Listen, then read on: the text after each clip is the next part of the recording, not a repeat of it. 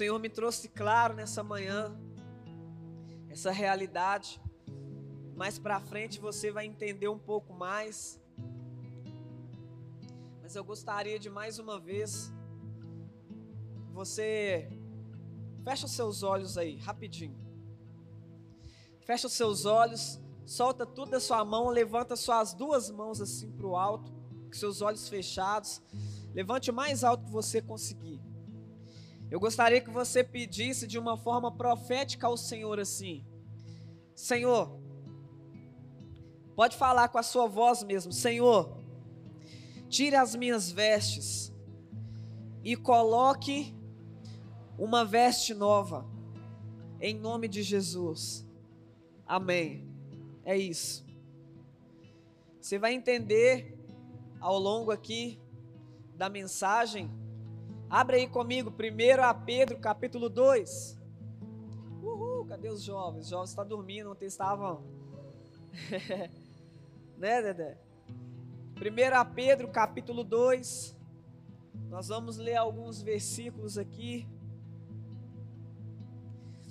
Talvez você já até conheça.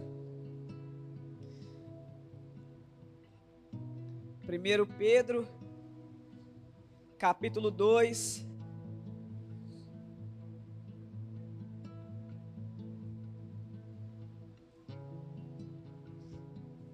Aleluia. Quem achou diz amém.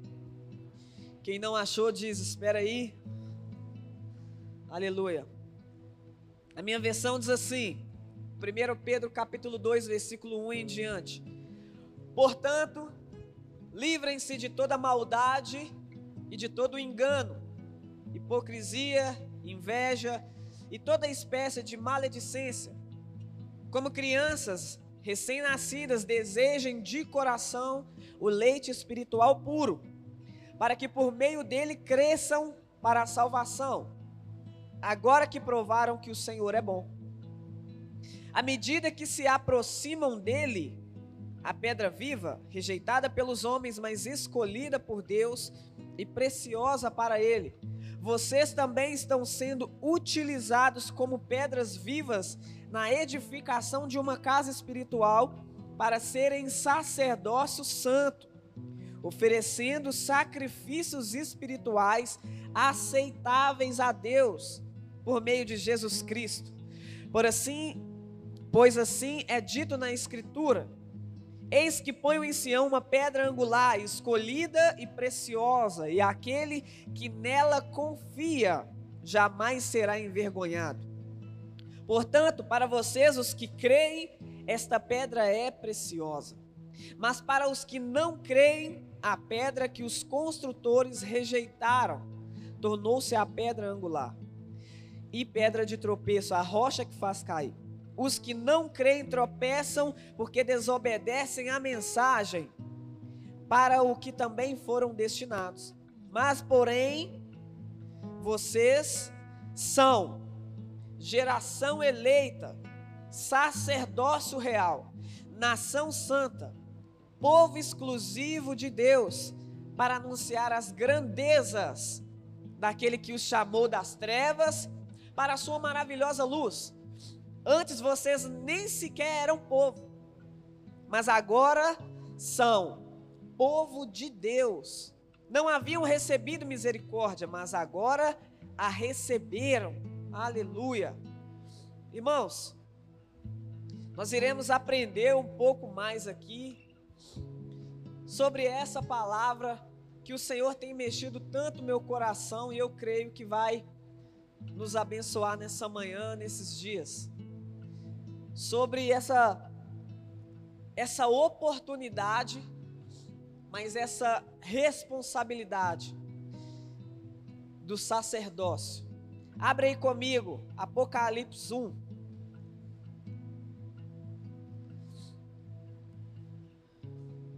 Apocalipse capítulo 1.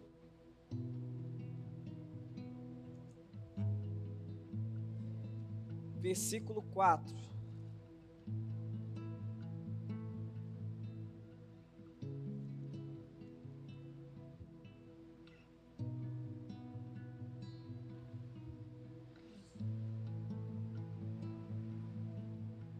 Apocalipse capítulo 1, versículo 4 em diante, a minha versão diz assim: João, as sete igrejas da província da província da Ásia, a vocês graça e paz da parte daquele que é, que era e que há de vir, dos sete espíritos que estão diante do seu trono, e de Jesus Cristo, que é a testemunha fiel, o primogênito dentre os mortos e soberano dos reis da terra.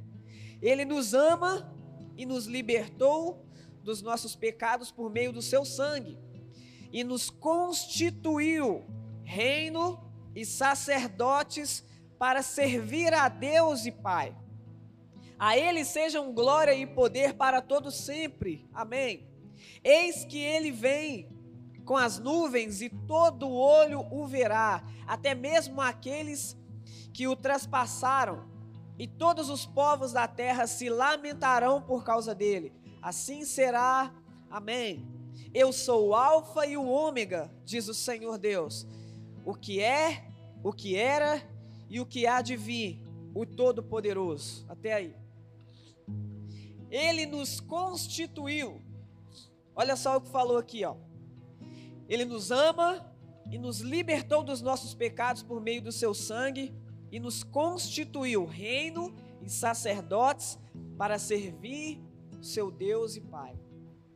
Hoje nós estamos aqui mais uma vez, né, em memorial aquilo que o Senhor decretou sobre nós. Fazer isso em memória de mim. Estamos assentados à mesa com o Senhor nesse lugar espiritual, nesse lugar aqui aonde representa essa fala de Jesus ali, né, a última ceia que ele reuniu com os discípulos e deixou esse mandamento para nós.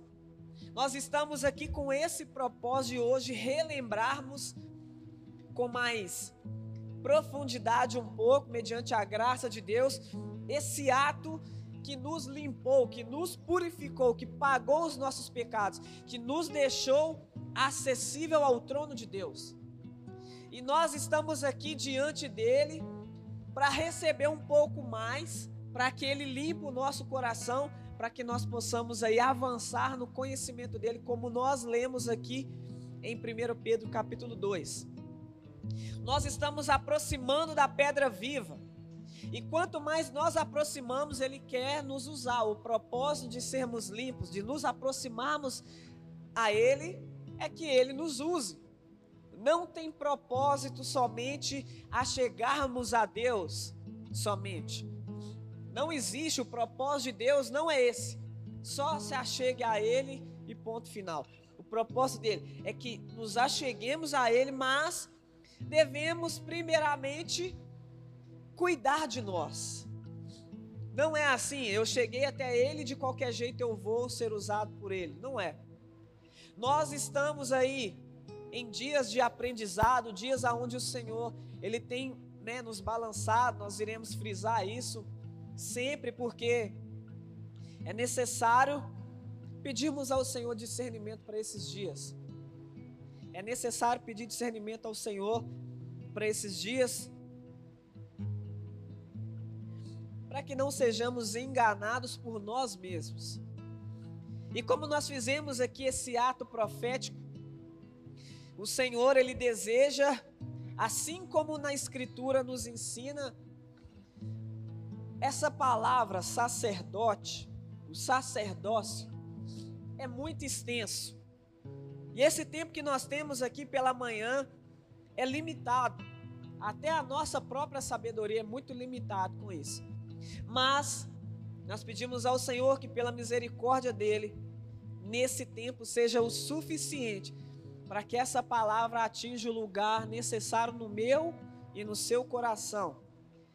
Para que como é uma área muito extensa, que nós possamos sair daqui com essa palavra queimando ao ponto de chegarmos na nossa casa, chegarmos na segunda-feira, na terça, na quarta, clamando a Ele, Deus, eu preciso ter o meu posicionamento diante do Senhor quanto a isso que o Senhor me constituiu, reino e sacerdotes para servir a Deus e Pai.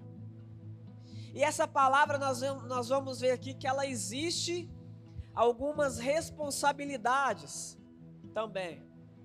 Essa palavra sacerdote é um lugar de autoridade. Sempre que o Senhor levantou ali sacerdotes, era para colocá-los como uma autoridade que o próprio Deus delegou a, esse, a essa pessoa. Eu quero deixar bem claro que aqui na palavra, antigamente, se escolhiam homens sacerdotes. Mas assim também como hoje em dia é, se é levantado pastoras, às vezes você na sua casa, o seu marido ainda não tomou o lugar de sacerdote. Então, por enquanto, o lugar de autoridade está sobre a sua vida. Então, você, qual que é o seu papel primordial? Clamar ao Senhor até que o seu marido tome a posição de sacerdote. Então, não existe uma casa sequer que deve ser anulado a autoridade de Deus, porque o homem, por enquanto, ainda não tomou o lugar de sacerdote. Você, como filho na sua casa, se o seu pai ou a sua mãe, ou a sua avó, sua tia, independente de quem que você mora, se eles ainda não tomaram a posição de sacerdócio, você é o sacerdote, você é aquela pessoa de autoridade para aclamar para que Deus estabeleça ali sobre o seu pai, sobre quem esteja ali acima de você, da forma familiar, para que tome ali o lugar de sacerdote, porque uma casa sem autoridade, ela é invadida facilmente. É uma casa sem autoridade, ela negligencia o poder de Deus nela e através dela.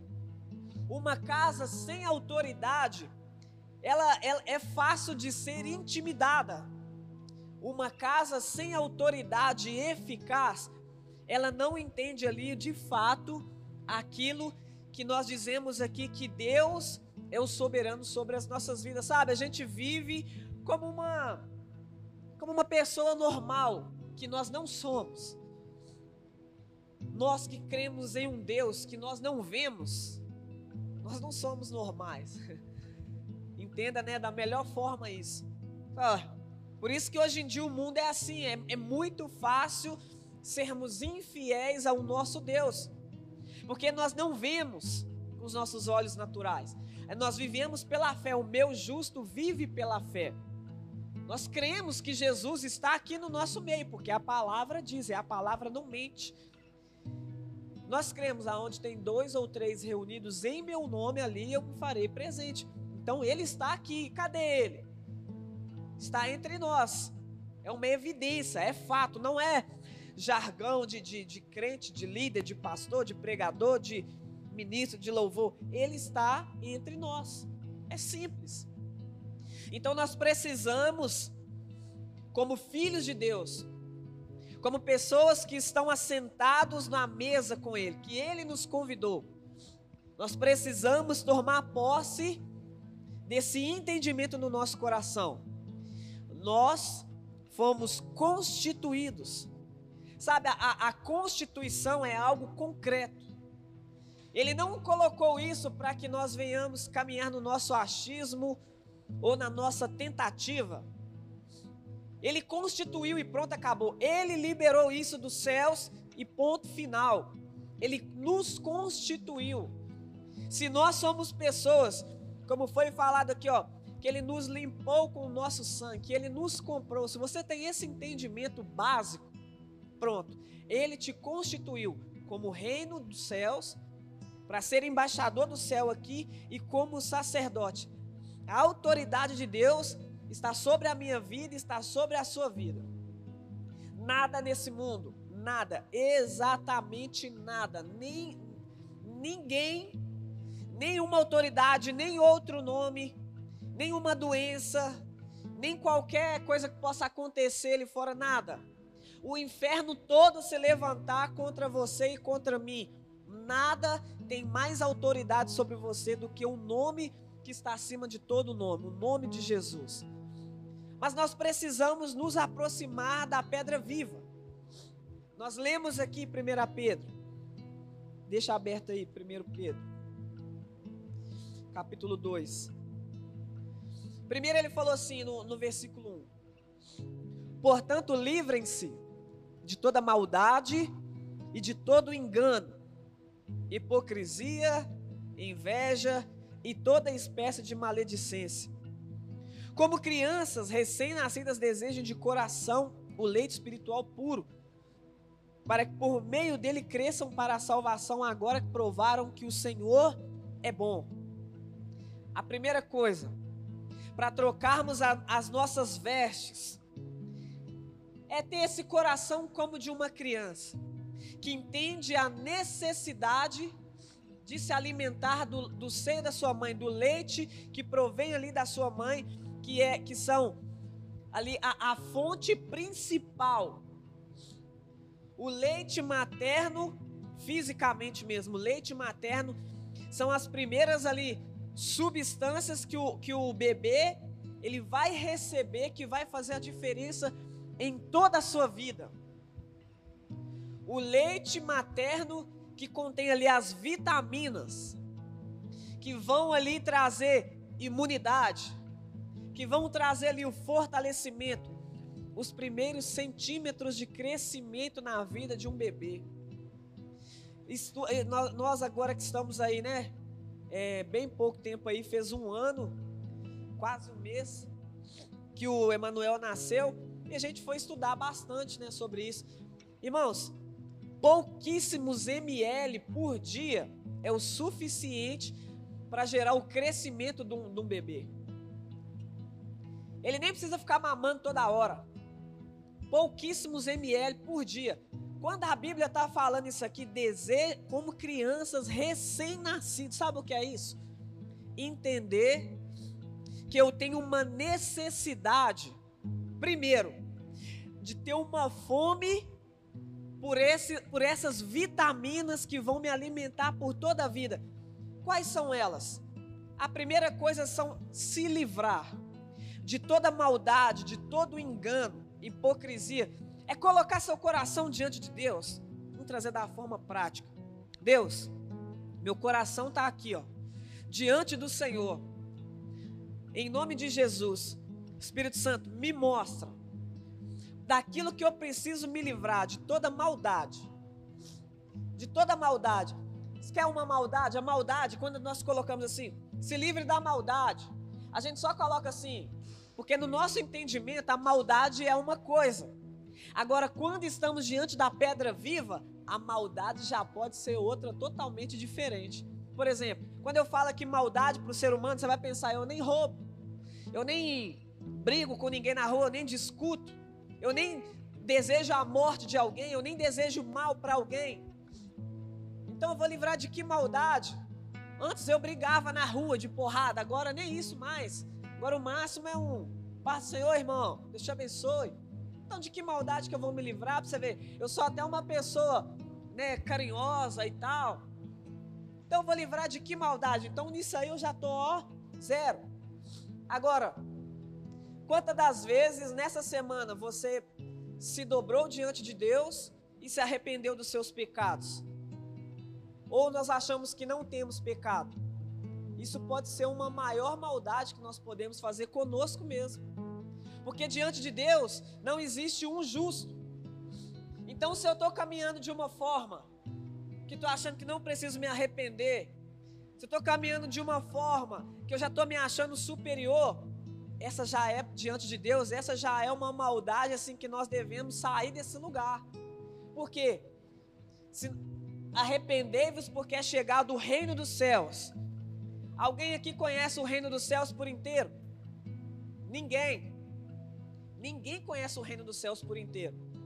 Então, o arrependei-vos, porque é chegado o reino dos céus, é que o reino dos céus está continuamente se chegando e aperfeiçoando em nossos entendimentos, em nosso coração. E por que, que nós muitas das vezes não fluímos em Deus, no reino dos céus? Porque não estamos mais arrependendo. Nós achamos que arrependimento é só Antes eu prostituía, eu fazia isso, eu usava isso, eu traía, eu agora eu arrependi, estou dentro da igreja, pronto. Não, não foi a partir daí que conhecemos o reino dos céus por inteiro. Não tem uma pessoa sequer que conhece o reino dos céus por inteiro. Não é à toa que ele nos convida para passarmos a eternidade com ele. Sabe quanto tempo é a eternidade?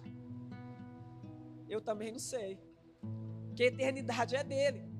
Ele quer nos revelar eternamente, porque ele não é como uma pessoa que se você viver 50 anos com ela, você vai saber os, o gosto, você vai saber que cor que ela prefere, se tiver isso, você vai saber que carro que ela gosta, o que, que ela gosta de comer, enfim, você vai conhecer aquela pessoa ali, o máximo de, de porcentagem possível, mas Deus não.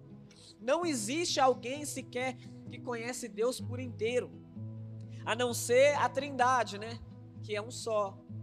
Então nós precisamos disso. Portanto, livrem-se de toda maldade. Aí, ó, já te dei um pensamento de maldade que eu e você temos, que não entendemos a necessidade de nos arrependermos, porque nós fomos constituídos reino e sacerdotes. Então, se eu não me encontrar perto dele, se eu não me encontrar ali querendo me aproximar dele, segue a paz e a santificação, sem a qual ninguém verá o Senhor. Se eu não tiver esse desejo, irmãos, isso já é uma maldade diante de Deus, porque Ele tem muito para nos entregar do reino, Ele tem muito para fazer em nós e através de nós, como sacerdotes, e nós estamos nesse lugar assim, ó. Lá de cima ele vê assim, ele não entendeu ainda a autoridade que está sobre a vida dele. Ela ainda não entendeu o que, que eu quero fazer quando ele decidir entrar nesse lugar mais profundo e ele entender a sua autoridade ali. Ele ainda não entendeu. Então, para Deus, a visão de Deus é assim: ele mesmo está cometendo uma maldade com ele. Porque se eu não estou caminhando para a vida, eu estou caminhando para a morte se eu não estou buscando mais com que o rio, não é assim? Aquele que crê em mim, o rio de água viva, o rio que jorra para a vida eterna, fluirão de dentro dele. Agora, para e analisa alguns segundos. O rio tem fluído através de você. O rio de água viva, que jorra para a vida eterna. Você tem falado da vida eterna. O seu estilo de vida está jorrando, rio de água viva que jorra para a vida eterna, tá, tá fluindo. Então, ou seja, por um ponto parou de crer, porque os que creem fluem. Se eu, cri, se eu creio no rio de água viva, eu fluo, é natural, sabe? Não, não é o, o meu estilo de vida, as minhas palavras, as minhas atitudes, porque agora eu criei que a minha vida sem Deus é seca, é morta, meu coração de pedra. Por isso que não flui a vida de Deus. Então, se a Bíblia está falando para nós que os que creem nele, os que acreditam de fato nele, eles vão fluir rios de água viva, e se nós não estamos fluindo, a resposta que nós nem precisamos dar com os nossos lábios é: nós paramos de crer em algum momento. E isso, aos olhos de Deus, para nós, é uma maldade para a humanidade. Está vendo o tanto que nós fazemos mal para a humanidade somente assentados no banco da cadeira? Ah, mas eu estou vindo na igreja.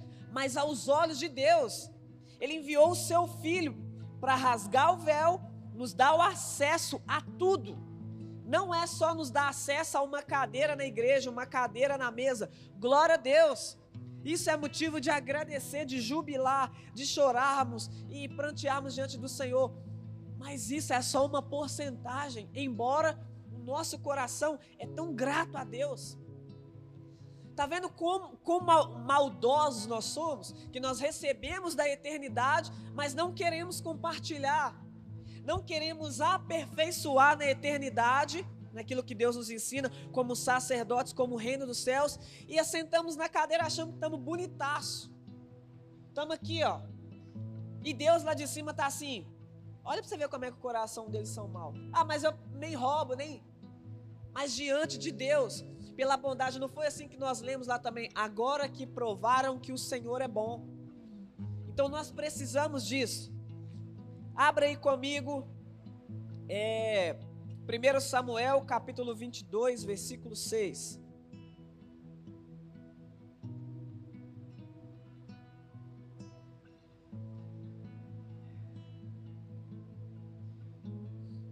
Primeiro Samuel,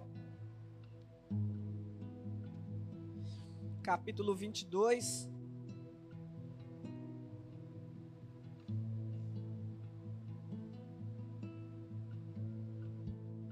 Nós vamos ler um pouco de Bíblia agora.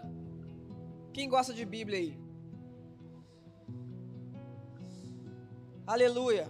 1 Samuel capítulo 22, versículo 6. Saul ficou sabendo que Davi e seus homens tinham sido descobertos. Saul estava sentado com a lança na mão, debaixo da tamargueira, na colina de Gibeá, com todos os seus oficiais ao redor, e ele lhes disse: Ouçam, homens de Benjamim, será que o filho de Jessé, que a todos vocês que a todos vocês terras e vinhas, será que ele os fará todos os comandantes de mil e comandantes de cem? É por isso que todos vocês têm conspirado contra mim? Ninguém me informa quando meu filho faz acordo com o filho de Jessé. Filho de Jessé aí, irmãos, é Davi, viu? Faz acordo com o filho de Jessé. Nenhum de vocês se preocupa comigo, nem me avisa que meu filho incitou meu servo a ficar à minha espreita com ele e está fazendo hoje.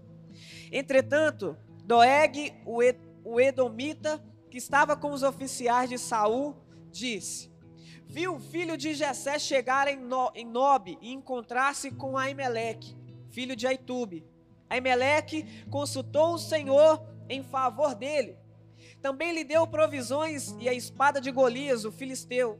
Então o rei mandou chamar o sacerdote Aimeleque, filho de Aitube, e toda a família de seu pai, que eram os sacerdotes em Nob, em Nob. E todos foram falar com o rei. E Saul disse: Ouça agora, filho de Aitube. Ele respondeu: Sim, meu senhor. Saul lhe disse: Porque vocês conspiraram contra mim, você e o filho de Jessé. Porque você lhe deu comida e espada e consultou a Deus em favor dele, para que se rebelasse contra mim e me armasse cilada, como ele está fazendo? Aimeleque respondeu ao rei: Quem dentre, dentre todos os teus oficiais é tão legal, é tão leal quanto Davi, o genro do rei, capitão da sua guarda pessoal e altamente respeitado em sua casa? Será que foi essa a primeira vez que consultei a Deus em favor dele? Certamente que não. Que o rei não acuse a mim, meu servo, nem a qualquer um da minha família, de meu pai, pois seu servo nada sabe acerca do que está acontecendo. O rei, porém, disse: Com certeza você será morto, Aimeleque, você e toda a família de seu pai. Em seguida, o rei ordenou aos guardas que estavam ao seu lado: matem os sacerdotes do Senhor, pois ele também apoiam Davi. Saibam que ele estava fugindo, mas nada me informaram. Sabiam, né, que ele estava fugindo, mas nada me informaram. Contudo, os oficiais do rei recusaram erguer as mãos para matar os sacerdotes do Senhor. Então o rei ordenou a Doeg: mate os sacerdotes. E ele os matou. E naquele dia matou 85 homens que vestiam túnica de linho. Além disso, Saul mandou matar os habitantes de Nob, a cidade dos sacerdotes, homens, mulheres, crianças, recém-nascidos, bois, jumentos e ovelhas. Entretanto, Abiatar, filho de Aimeleque e neto de Aitube, escapou e fugiu para juntar-se a Davi e lhe contou que Saul havia matado os sacerdotes do Senhor. Então Davi disse a Abiatar: Naquele dia quando o Edomita Doeg estava ali, eu sabia que ele não deixaria de levar a informação a Saul. Sou responsável pela morte de toda a família de seu pai. Fique comigo, não tenha medo. O homem que está atrás de sua vida também está atrás da minha, mas você estará salvo comigo. Aqui o Senhor colocou esse esse texto, né, no meu coração porque nós precisamos entender uma responsabilidade de um sacerdote: lealdade. Ser leal a Deus. Ser leal a Deus e àqueles com que nós temos aliança. Esse homem preferiu enfrentar a morte do que mentir, do que não continuar até o final. até que a espada adentrasse ali na sua vida. Ele preferiu permanecer nesse lugar de autoridade diante de Deus, expressando a verdade, embora a verdade o custasse a vida. Ele decidiu se manter leal tanto a Deus quanto consequentemente a Davi, que era um escolhido de Deus. Olha o que ele falou: por acaso é a primeira vez que eu consultei a Deus por ele? Eu nem sei o que está acontecendo, Saul. Nem sei. O meu papel como sacerdote é consultar a Deus. E não foi a primeira vez, embora está acontecendo confusão aí com vocês, eu nem sei o que está acontecendo. Mas o meu papel eu cumpri. Porque eu fui designado como sacerdote. E eu vou ser leal a essa posição, nem que isso me custe a morte. E nós precisamos identificar também, irmãos, falar de sacerdócio nos dias de hoje está cada dia mais escasso. E se o Senhor ele está liberando isso sobre as nossas vidas, é porque Ele quer fazer assim como sempre o Evangelho. Se nós estamos lendo a palavra, se nós estamos não com entendimento humano, não com sabedoria humana, é pegar, deixar não só eu ler a Bíblia, mas a Bíblia me ler. Porque a Bíblia me lendo, ela que vai trazer a verdade sobre mim, vai fazer o raio-x, vai falar só, isso aqui não tem, isso aqui está errado, isso aqui retira, isso aqui que não tem eu coloco em você. Se é o um entendimento de sabedoria, se é o um entendimento de autoridade, não tem, então a palavra coloca em mim. Se é um, um desejo de maldade em permanecer longe de Deus e do seu propósito, ele retira essa maldade e coloca a bondade do céu, que é se manter leal, se manter buscando ali, se manter se limpando para que o Senhor nos revista da autoridade do céu.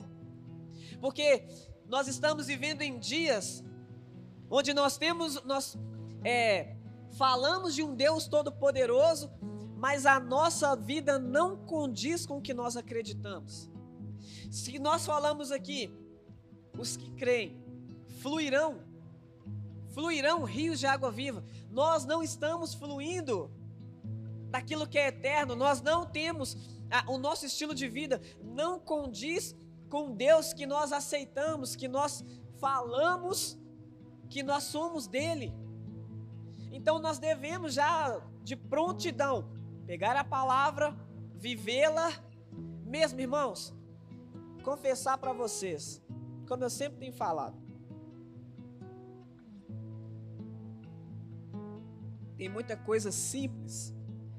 Que falar assim de autoridade, falar que o Senhor nos constituiu isso, parece que, sabe, por causa do, do nosso estilo de vida errante e cheio de da humanidade em nós, nos direcionando, e não o reino dos céus nos, nos direcionando, nós já identificamos que nós estamos longe da realidade do céu.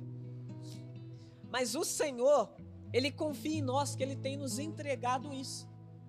E a capacitação 100% é dele. E se nós atentarmos para o simples, que é dentro da minha casa, como que eu trato minha esposa?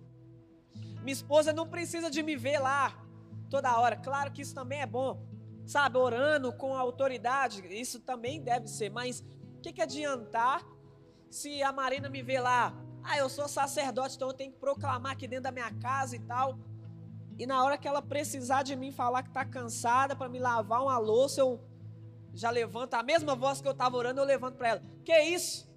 Vai lavar você, tchau, vou descansar aqui, ó, eu sou sacerdote, eu já fiz minha oração de poder, de autoridade aqui. Então vai lá você, ó. Dentro do coração dela, ele está assim. Como que, como, como que estaria o coração dela? O sacerdócio é isso. É ser o primeiro a se entregar pela sua casa. Começa daí. Ser o primeiro. Ah, tem que fazer algo ali. Eu quero ser o primeiro. Ah, igual tô lá com, com o Emanuel. Ah, nós estamos lá doido para descansar, o Emanuel não quer dormir de jeito nenhum. Eu tenho que ser o primeiro a falar, vai lá, meu bem, descansa lá, me dá ele aqui. Ah, Marina tá querendo, ah, tô com fome, eu tenho que ser o primeiro. O que, que você quer que eu faça? Sacerdote, nós vamos ver aqui, ó, antigamente era aquela pessoa de autoridade que para entrar nesse lugar, no lugar santo, era o, o, o principal disposto a fazer sacrifício.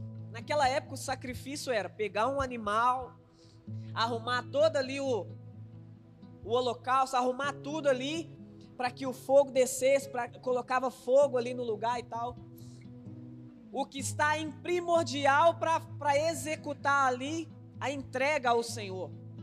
Então o sacerdote ele tem esse lugar de autoridade, mas para exercer esse lugar de autoridade é aquele que está disposto a oferecer sacrifícios diante de Deus. Abre aí comigo. Hebreus capítulo 5.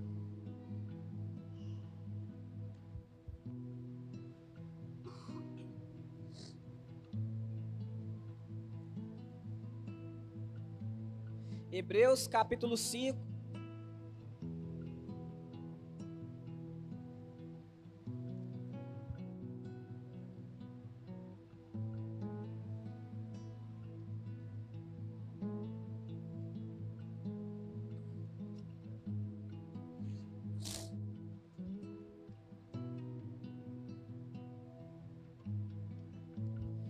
Hebreus capítulo 5, versículo 1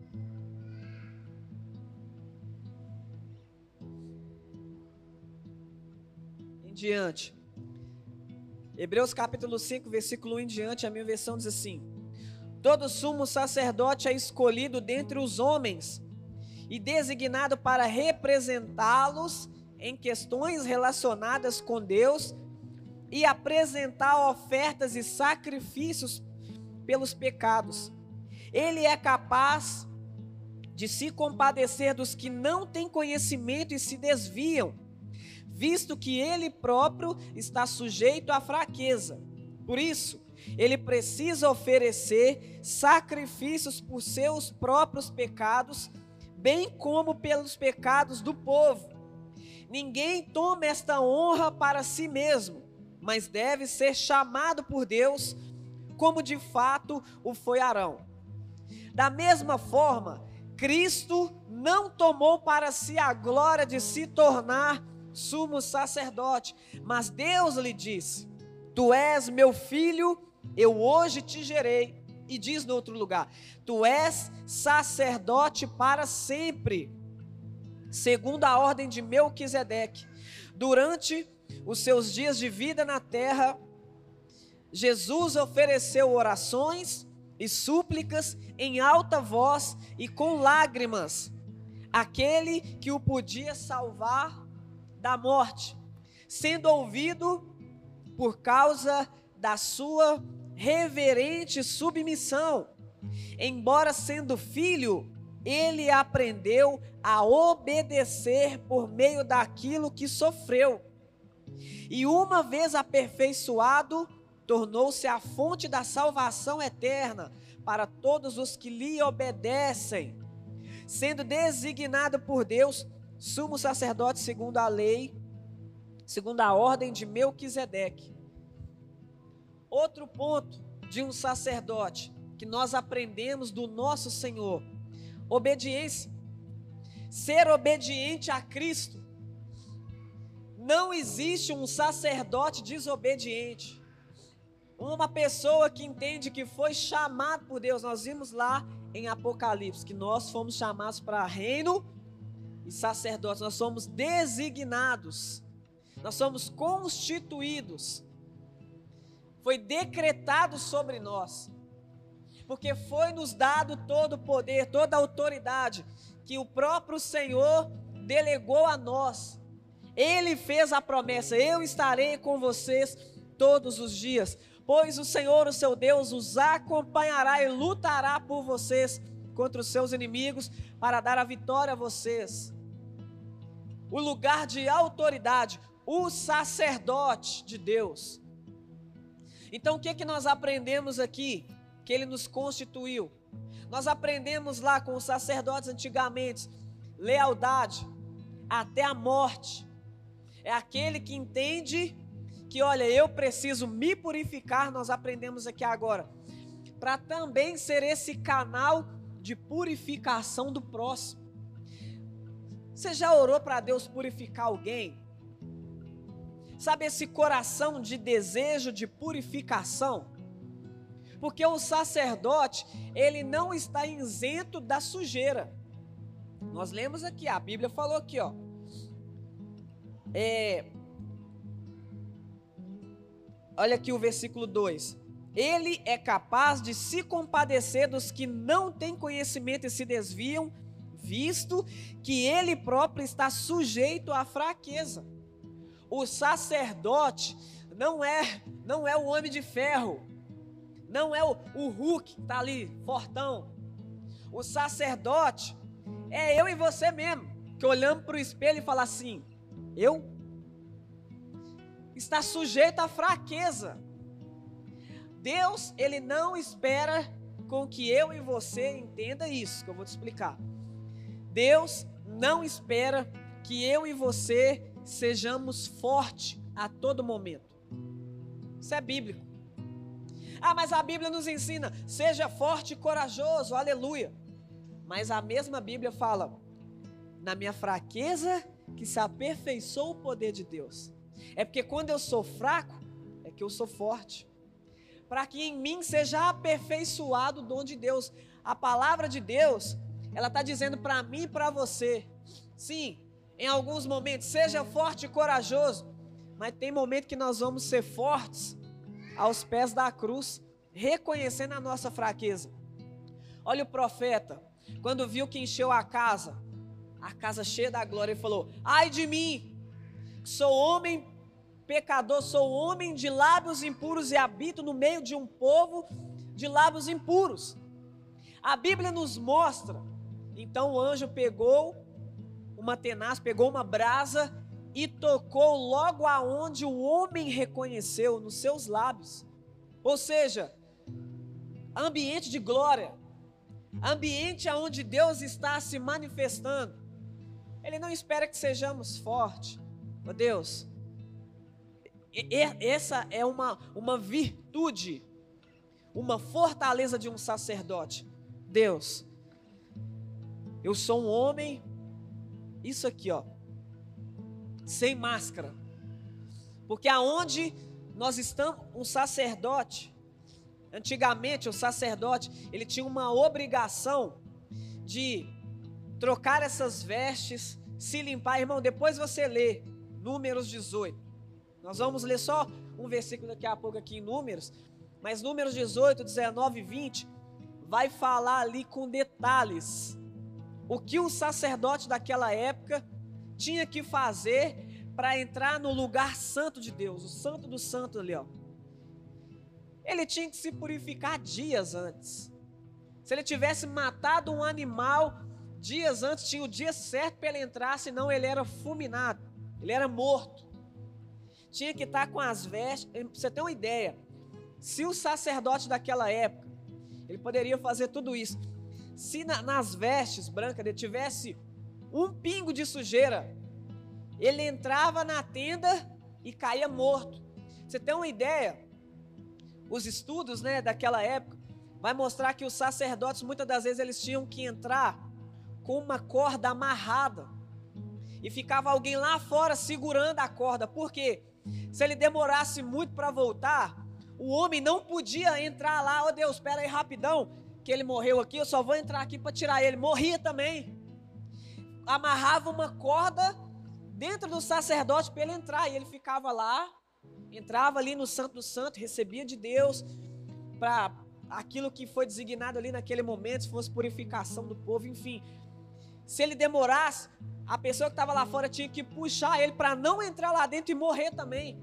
Era um lugar de tamanha santidade, por isso que a arca de Deus, quando aquele homem ele foi tocar na, na arca de forma indevida e embora ele estava fazendo algo bom, ele não foi tocar na arca para destruir. Davi colocou a arca em cima de um carro, né, de bois, e a arca iria cair Aquele homem foi para proteger a arca, o coração ali, para ser um, um, um ajudador. Ele foi segurar a arca, tipo assim: eu sei que a arca é algo precioso, algo que carrega a presença de Deus, e aí o carro de boi não aguentou, aquele homem foi proteger a arca, ele encostou nela e caiu morto. Que é isso, Deus? É porque não pode estar de qualquer jeito. Tinha que ser um sacerdote, tinha que estar limpo. E por isso que Deus, existe até ministrações sobre isso. Deus designou a arca que carregava a presença para que, que fosse carregado por homens falhos, assim como eu e você, mas que se purificavam para carregar, para carregá-la. Por isso que Deus não aceitou que ela fosse levada embora Davi tinha boas intenções, né? Tava pegando a arca de Deus de novo. Ah, então vou colocar ela numa num carro de boi. Deus lá de cima falou assim: "Não foi assim que eu designei, então o carro não vai suportar a arca". E ali o Davi foi clamar a Deus e Deus falou com ele desde o início: Davi, eu designei a arca para andar no ombro de homens falhos que estão se purificando. E ali nós vamos ver na história que Davi então chama homens que se purificam e ele sabe como é que eles levam de novo a arca para o lugar que Deus designou.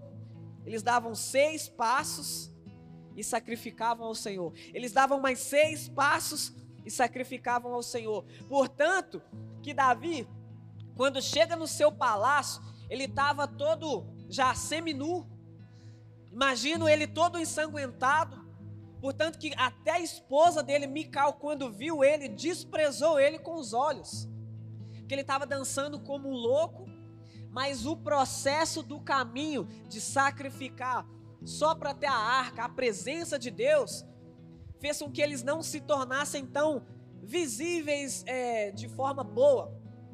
Então, uma pessoa também que está disposto, um sacerdote, ele não liga para aquilo que as pessoas estão falando em relação aos seus sacrifícios. Os sacrifícios para Deus, hoje em dia nós vemos aí, Deus ele não quer que peguemos, irmãos, uma cruz, né, de madeira mesmo, física e, venha sair mandando para a rua aí. Esse sacrifício Jesus já pagou por nós. O nosso sacrifício hoje, sabe o que é o nosso sacrifício hoje? Muitas das vezes é sair da televisão e ir para o quarto pagar preço. É sair de, de, de um lugar de conforto e fazer um jejum quando a igreja não está pedindo nós fizemos aí mês de março, né, de jejum. Você já fez algum jejum ou está pelo menos cogitando fazer algum sacrifício diante de Deus esse mês? Ou você vai esperar outra direção do pastor? Um sacerdote entende que ele não pode andar sem sacrifício. Por isso esses homens que carregaram a arca, eles entenderam, Davi entendeu, tem que ser do jeito de Deus. Um sacerdote tem um coração ensinável. Aqueles homens ali, eles estavam com irmãos, eles estavam com intenções boas. Davi, um homem segundo o coração de Deus, ele tinha intenção boa em levar a arca na em cima do, do carro de bois. Ah, se Deus deu boi, deu sabedoria para conduzir o carro, então vamos levar em cima do carro, mais fácil. Mas Deus lá de cima falou assim: ah, ah. aquilo que eu designei para os meus sacerdotes carregarem, tem que ser do meu jeito. Você quer ter a presença de Deus na sua casa? Tem que ser do jeito de Deus. Você quer ser essa pessoa de autoridade no reino dos céus, como reino e sacerdote? Tem que ser do jeito de Deus. Aí agora nós voltamos lá para que nós lembremos. 1 Pedro, livrem-se de toda maldade, de todo engano, de toda maledicência. Livrem-se. Não é deixar em uma caixa fechada aqui, bem guardada, é livrar, jogar fora. Por isso que esse ambiente onde Deus ele quer nos colocar como autoridade, nós precisamos desejar como recém-nascidos o leite espiritual puro. Que é essa pessoa que tem a total dependência de que o Espírito venha sobre nós e nos ensine de detalhe por detalhe. Você tem quantos anos de caminhada? Deixa eu te dizer deixa para lá. Começa de agora, lugar de novos começos. Eu tô aqui dentro, não não saí daqui. Eu já vou fazer esse ano a gente completa aí sete anos, né? Sete anos, Lagoa João Pinheiro. Tô aqui desde quando não tinha nada disso aqui, ó. O chão não era cinza, não tinha esses isopor com essas lâmpadas, era só um galpão secão, só tinha as salas. Ajudei aqui, ó, raspar o piso antigo para passar essa tinta aqui, ó. Não tinha esse altar de alvenaria, nada, nada, nada, nada. Tô aqui desde o início, não saí daqui, mas deixa eu te dizer, há alguns meses atrás, eu mesmo aqui dentro precisei entender que esse é um lugar de novos começos. Eu estou vivendo um novo começo aqui, embora eu não tenha saído e voltado. Embora eu não tenha desviado, voltado para o mundo e, e voltado para cá. Eu estou vivendo um lugar de novos começos. Coisas que eu aprendi lá no início da minha caminhada. Eu tive que me livrar. Tive que me livrar para expressar. O que, que a Bíblia fala para nós? Para livrar do nosso eu, para livrar de tudo isso, olha, para que, para que nós possamos experimentar a boa, perfeita e agradável vontade de Deus, nós devemos renovar o nosso entendimento. Tem quanto tempo que você não renova seu entendimento? Tem quanto tempo que você está carregando isso aí, que tá, sabe, desde lá de trás? Ele é o mesmo, ontem, hoje e eternamente. Mas você já reparou que a Bíblia, ela, eu posso, o pastor Carlos pode vir de noite. Então, pastor Carlos, essa palavra aqui, ó, ministra ela de noite. Nós vamos escutar só, só a, o que nós vamos ler aqui, mas a revelação de Deus, ela vai se renovando. Que a palavra de Deus, ela vai, ela, ela vai meio que entendendo aquilo que nós vamos guardando que não é necessário e ela quer nos levar a níveis. Por isso o sacrifício é assim, irmãos. Nós precisamos disso. O Senhor, ele tem liberado isso sobre nós.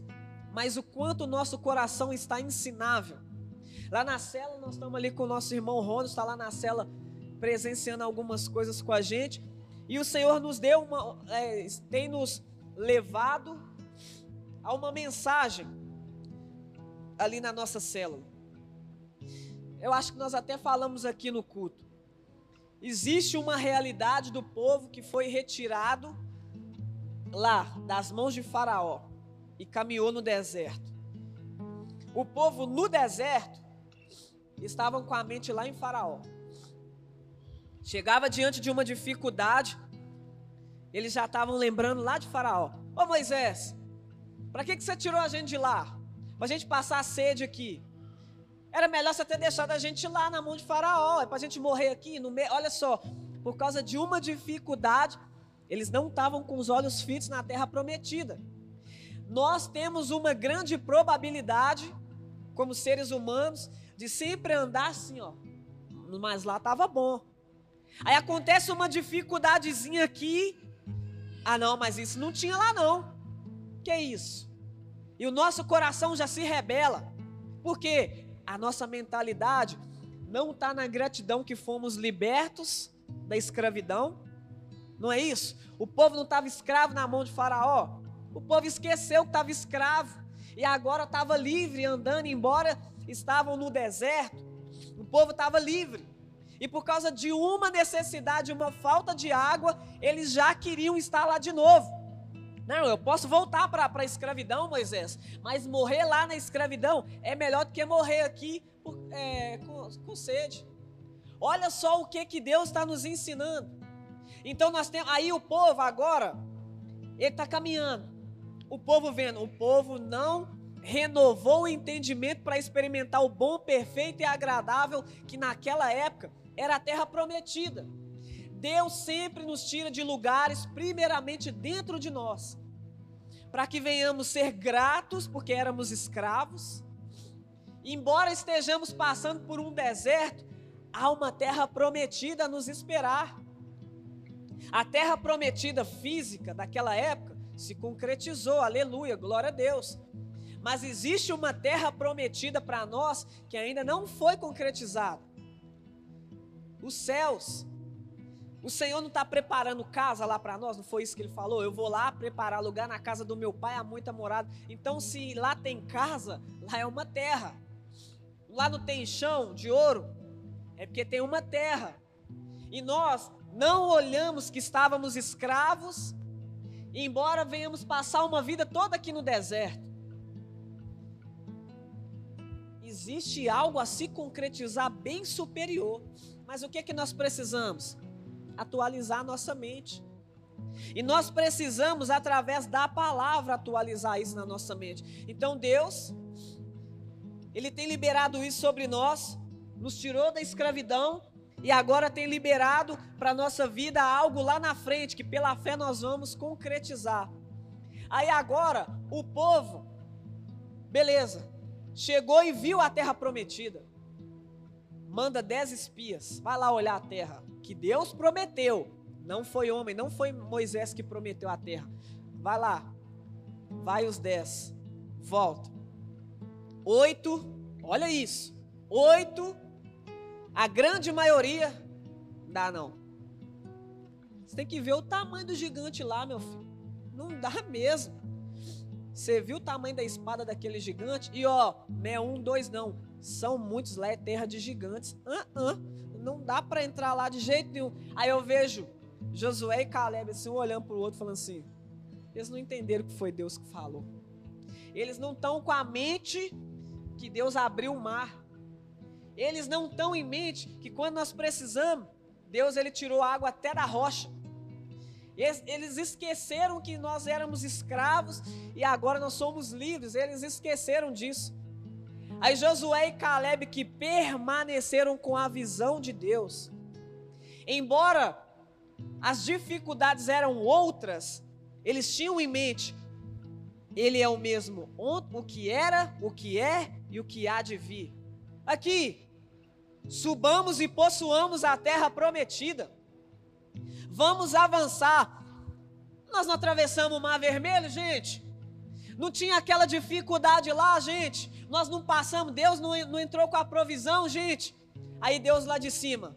Só eles que vão entrar, porque eles atualizaram a mente de que a dificuldade pode ser diferente, mas o Deus é o mesmo. Só eles que vão entrar na terra prometida. Aí eu vejo agora, glória a Deus, Deus foi, colocou eles na terra prometida. Aí agora eu vejo também mais um problema. Porque o povo está na terra prometida e com a mentalidade agora no deserto. Agora a mentalidade não é mais em Faraó. É no deserto que é o quê? Agora eu tenho que esperar o manazinho todo dia. Porque gerações e gerações acostumaram com o maná descendo do céu. Nós estamos vivendo esse tempo hoje. Porque as pessoas elas querem tudo na mão. Porque acostumaram às vezes a um tempo antigo. Contudo é assim, ó, eu só chego e recebo na minha mão o maná e está pronto. Deus tem chamado pessoas que entendem que estão em terra fértil, a terra que mana leite e mel, e vão assim como os sacerdotes fazerem sacrifícios para colher aquilo que Deus já designou. Não é tempo mais de ficar sentado esperando maná do céu. É tempo de entender que a terra é boa. Não é mais aquele deserto que você viveu antigamente. É lugar de novos começos. Mas agora o que, é que eu preciso fazer? Não só ficar dependendo do maná que desce do céu. Agora é eu que coloco a minha mão e vou lá e trabalho na terra com fé. Daqui a pouco eu vou colher um fruto uma, uma, um cacho de uva, que eu vou precisar de pessoas me ajudando, mas eu preciso colocar minha mão. Não tem dessa mais de ficar, ah Deus, manda o maná. O Senhor é o Deus de maná. Porque gerações passadas viveram falando, tinha maná, nós reclamamos, veio água da rocha, e agora nós reclamamos que enjoamos do maná e Deus enviou, né, a carne do céu. Não, agora é tempo de colher aquilo que nós colocamos as nossas mãos. Estamos com palavras que têm mexido no nosso coração para trazer ao nosso coração esse entendimento, filho. A sua mão, a sua mão, ela é abençoada por Deus. Se o seu coração estiver alinhado com ele, aquilo que você plantar diante de Deus, nesses dias por isso o sacerdócio.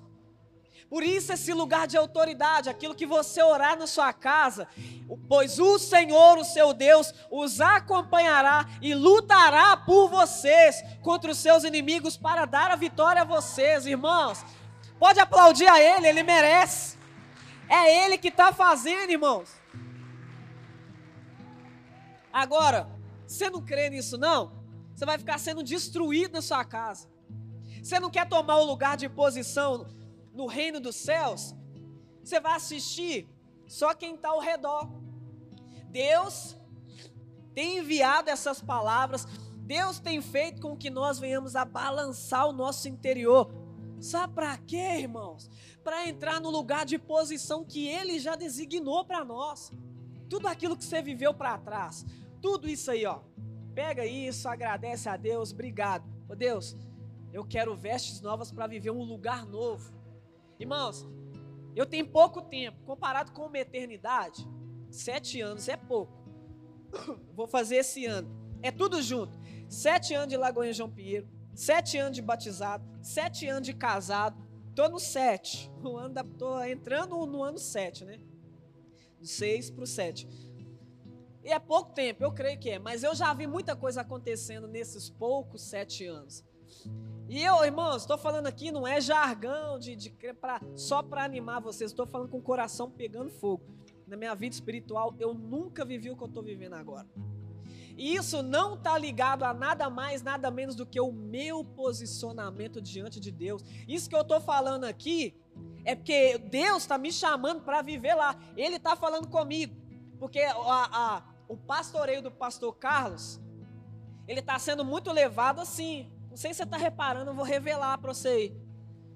Você vê que ele deixa a gente muito assim, amém, filho, é isso. É, vai caminhando. Ô oh, pastor, é isso aqui? É, filho, amém. Vai. Tal. Só que dentro disso, existe uma responsabilidade que vai além do pastor Carlos, que é o ser chamado por Deus. É isso. Não vai ter ninguém te vigiando. Ó, oh, ó. Oh. Não. Não é esse tempo mais não. Agora é eu que entendo o chamamento do alto e falando assim, o que que eu quero colher? É eu que tenho que colocar minha mão ali, ó. O pastor Carlos, ele ele tem esse coração muito, sabe? De amém, irmãos. Você vê que no início da da caminhada dele, ah, o pastor não sei o que, não, tá bom, vem cá, serve aqui. Não é, tá, agora o Senhor mesmo está balançando. Falou, calma aí. Pode ser de qualquer jeito. Lugar de autoridade, lugar de sacerdócio. Tem que ser da forma que Deus quer. Irmãos, nome de Jesus. Não é falando que o pastor Carlos não é direcionado por Deus, não. É porque ele está no aprendizado assim como eu. Nós temos sido Arão e U na vida dele, pastor Carlos. Estamos com você, independente de qualquer circunstância. Então, se lá foi bom para aquela época, foi. O povo estava muito ferido, o povo estava muito, né? Aí agora, o povo já está bem fortalecido. Vamos começar a balançar a estrutura para o povo tomar ali o, o seu posicionamento como sacerdotes de Deus. Então agora esse tempo, irmãos, é caminhar leve, é caminhar leve. Mas diante da palavra, o meu fardo é leve e suave mas existe o fardo de Jesus. Porque quando a gente fala fardo, a gente já pensa em peso. Mas Jesus falou: o meu fardo é leve e suave. Existe um fardo, ou seja, não é caminhar de mãos abanando, não. É leve, mas tem fardo. Você consegue discernir isso? Ele falou: traga a mim o seu fardo que é pesado. Tá pesado, eu não estou conseguindo caminhar. Tá difícil até de olhar para frente e para o alto porque está pesado. Vem, me dá seu fardo que é pesado. Você não está conseguindo olhar para frente e para o alto? Pode me dar. O fardo é leve, tem um fardo. Porque existe responsabilidade com aquilo que eu estou carregando. Mas eu consigo, de fácil acesso, olhar para frente e olhar para o alto. Olhar para frente, olhar para o alto. Olhar para frente, olhar para o alto. Mas tem um peso de responsabilidade. Ele não falou, me dá seu fardo e vai caminhar do jeito que você quiser. Eu vou te dar o meu fardo que é leve e suave. O que eu entendo isso é que quando nós de depositamos aquilo, repara a minha vida e a sua. Você está conseguindo olhar para frente, para o alvo, para cima? Não, é porque o fardo está pesado. Então o que, é que eu preciso? Se livrar de toda maldade, de toda maledicência, de todos esses desejos. Para quê? Eu vou entregar para Ele, Ele vai me dar o fardo dele eu vou continuar caminhando com peso de responsabilidade, mas estou leve para avançar. Se precisar de correr, eu vou correr. Se precisar de arar a terra, eu vou arar porque eu estou leve. Sabe, eu estou leve para trabalhar. Eu tô leve para servir com amor, mas tem um peso de responsabilidade que é dele, não dos homens. Tô leve. Agora eu posso ir, agora eu posso avançar, agora eu entendo minha autoridade no reino dos céus. Agora eu sei quem eu sou em Jesus Cristo. Agora eu sei que eu não posso mais viver a não ser servindo. Porque se ele me constituiu reino e sacerdote, e ele tem me dado um fardo que é leve e suave, eu vou para onde com esse fardo? Para onde eu quiser? Como eu quiser? Não, o fardo é dele. Para onde que você vai? Você vai estar tá sempre assim com tá leve, ó, pra você ver, tô conseguindo andar mais leve, ó, mas espera aí, tem algo aqui. Tem algo aqui que não foi. E se eu tô andando leve, eu no mínimo, no mínimo, minha vida agora é gratidão por andar leve, porque ele pegou o meu fardo que é pesado. Fique de pé no seu lugar, no nome de Jesus.